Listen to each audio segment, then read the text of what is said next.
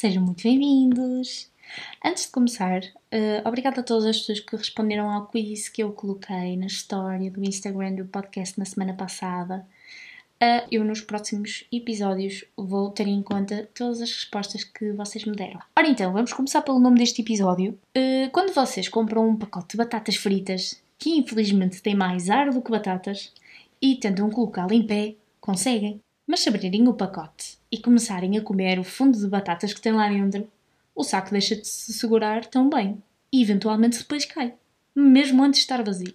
Portanto, isto é o que acontece quando vocês deixam de ter energia e ficam vazios, entre aspas. Se não tiverem energia para se levantarem, não se vão levantar, né? Já perceberam onde é que eu quero chegar? Sim? Não? Isto podcast é um bocado seca, porque não dá para vocês responderem às minhas questões. Mas pronto, à frente. Uh, o tema de hoje é inteiramente sobre estigma e depressão. Aquela coisa que ouvimos que só os que não são bons da cabeça é que têm. Ah, e os que por natureza são demasiado negativos. A depressão só ataca esses, não é como a Covid, que ataca toda a gente. A depressão escolhe-os a dedo, vê o historial da pessoa e ataca.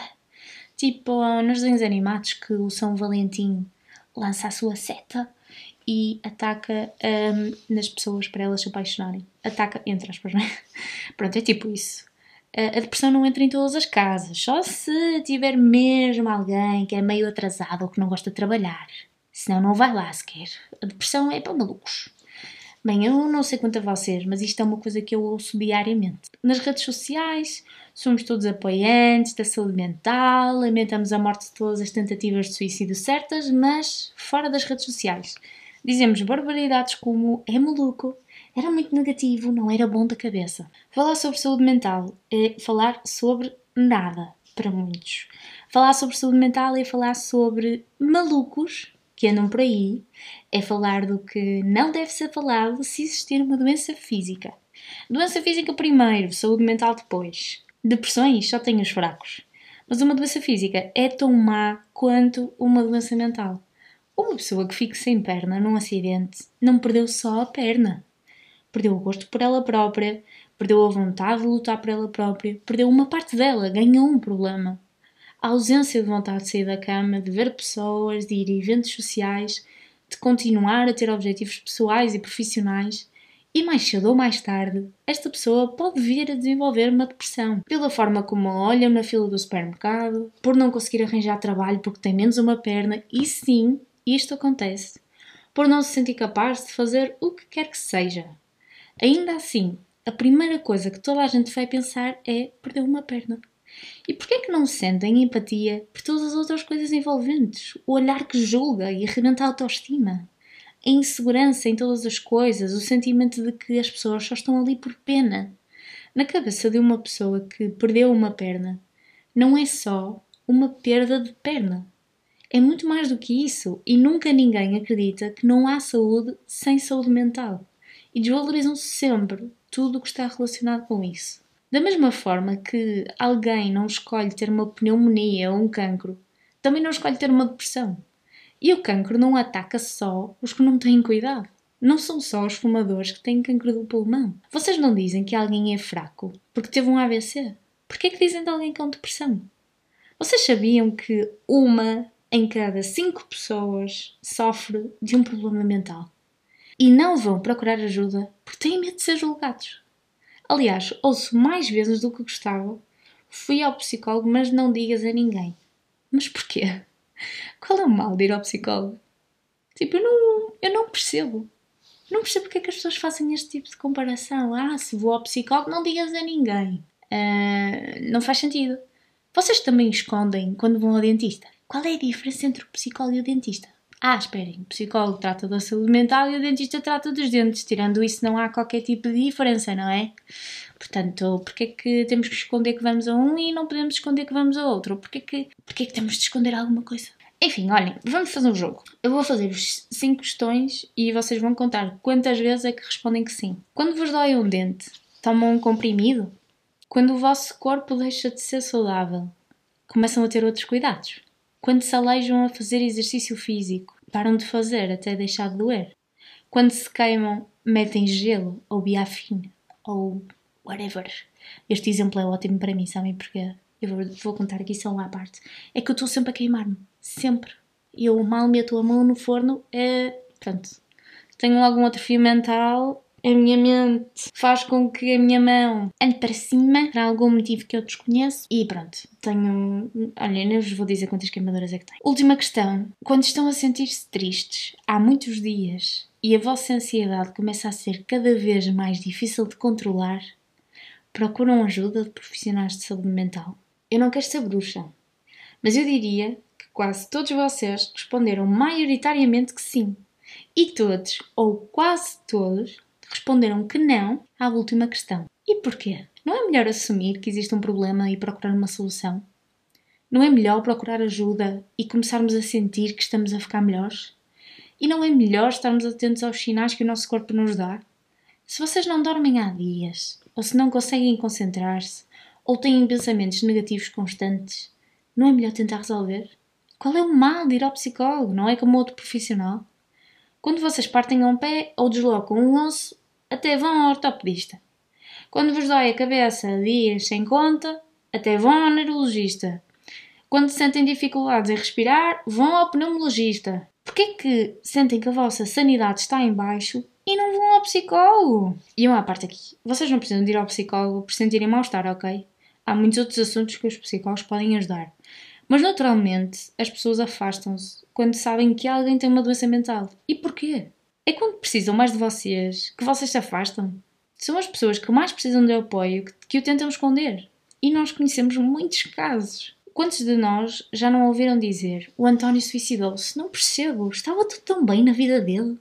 E o António sentia-se bem com a vida dele? Mas o António estava feliz. Será que estava? Estava! Ele ria-se imenso. Às vezes as coisas nem tinham assim tanta piada. E o António foi sempre assim. Será que não pedia ajuda nas entrelinhas? Pode não ter pedido, ou até pode. E até pode ter pedido ajuda e ter percebido que não estava a ser levado a sério. O António suicidou-se porque achou que a sua vida não fazia sentido e que a sua existência valia zero. O António são muitos Antónios espalhados por todo o lado e presentes nas nossas vidas. Não neguem quando alguém quer desabafar. Estejam atentos. Pela milésima vez, não julguem.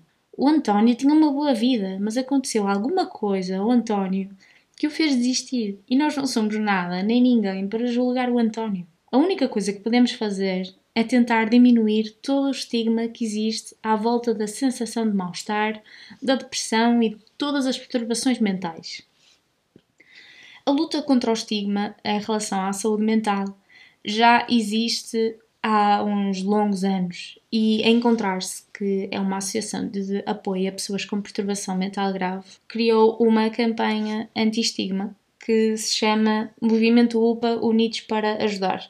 Se vocês não conhecem, me procurem porque são bastante interessantes as campanhas que, que esta associação faz. Uh, então, o movimento UPA e esta campanha anti-estigma é uma campanha que é dirigida não só às pessoas que não aceitam e que vivem as doenças mentais, como para qualquer pessoa que não lida tão bem com esta realidade.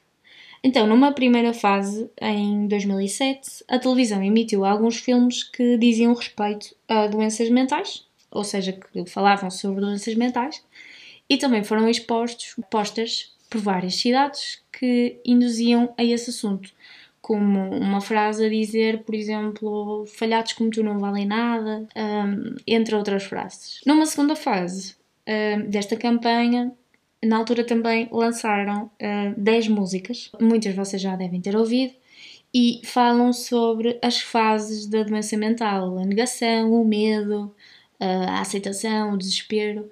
E alguns dos músicos que participaram um, nesta campanha foram os Chutes e Pontapés, com a música Pertencer. Um, não sei se vocês já ouviram, mas provavelmente sim. Mas se não ouviram, ouçam, porque a música é muito fixe e, pelo menos, eu gosto.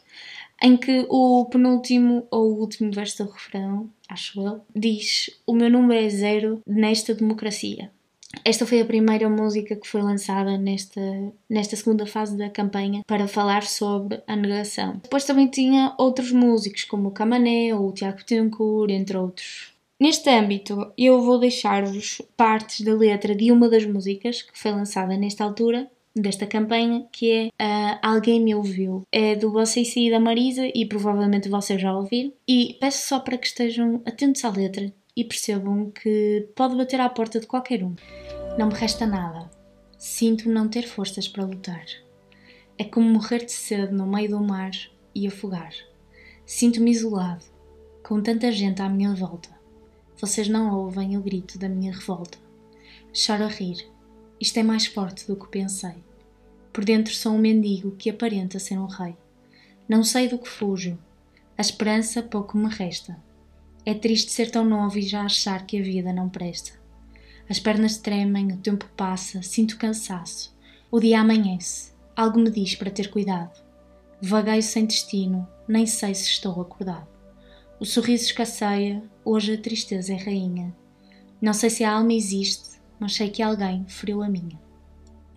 Às vezes penso se algum dia serei feliz, enquanto ouço uma voz dentro de mim que me diz: Chorei, mas não sei se alguém me ouviu, e não sei se quem me viu sabe a dor que em mim carrego e a angústia que se esconde. Vou ser forte e vou me erguer e ter coragem de querer, não ceder nem desistir, eu prometo. Não há dia que não pergunte a Deus porque nasci. Eu não pedi. Alguém me diga o que faço aqui. Se dependesse de mim, teria ficado onde estava, onde não pensava, não existia e não chorava prisioneiro de mim próprio, o meu pior inimigo.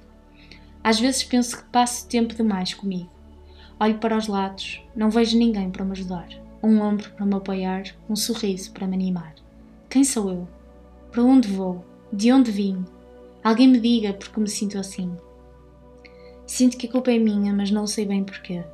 Sinto lágrimas nos meus olhos, mas ninguém as vê.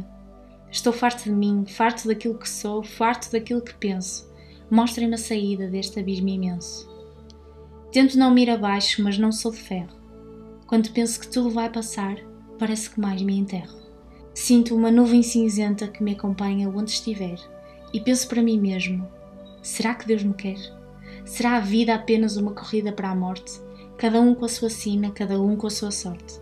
Não peço muito, não peço mais do que tenho direito. Olho para trás e analiso tudo o que tenho feito. E mesmo quando errei, foi a tentar fazer o bem. Não sei o que é o ódio, não desejo mal a ninguém.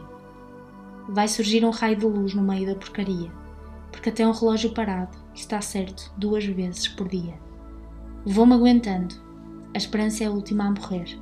Neste jogo incerto, o resultado não posso prever.